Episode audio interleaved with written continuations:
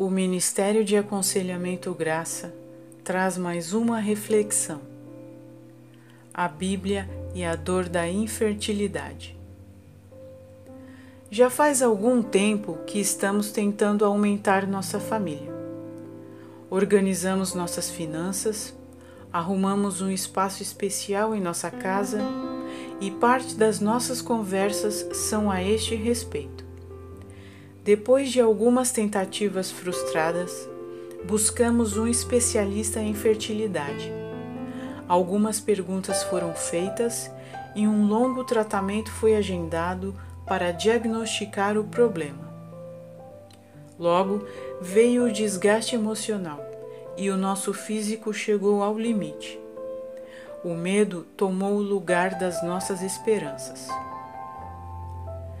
Casais estéreis normalmente passam por experiências e frustrações semelhantes a estas, na luta para ter uma criança. Nesse período de tratamento, muitos casais experimentam sentimentos que não existiam, mas agora surgem como uma montanha russa. Ira, sentimentos de inaptidão, de perda de controle, de tristeza, isolamento, brigas conjugais, a dor dos familiares, angústia e, por fim, o teste da fé. Tudo isso domina a vida do casal na espera pela gravidez. Onde está Deus no meio de tanta dor e sofrimento? A Bíblia está repleta de clamores e gemidos do povo de Deus é através de nossas súplicas e orações que os propósitos são alcançados, para a honra e glória do Senhor.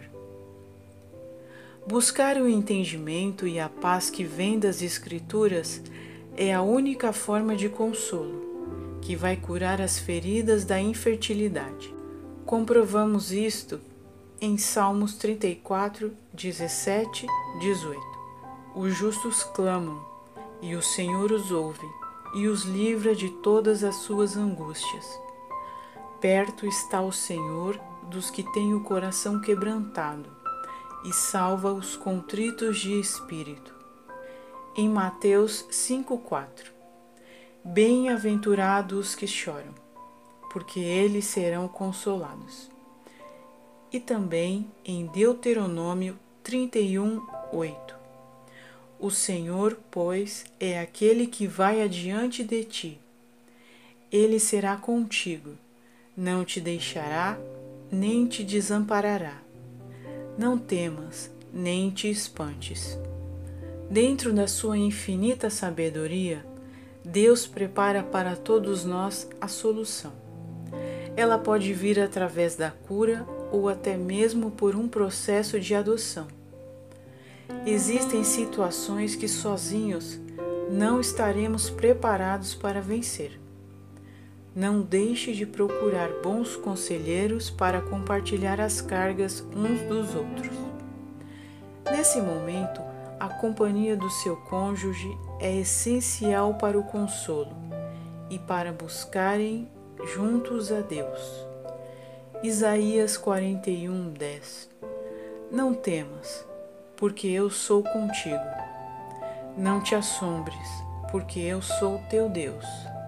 Eu te fortaleço e te ajudo, e te sustento com a destra da minha justiça. Se necessário, procure um conselheiro bíblico.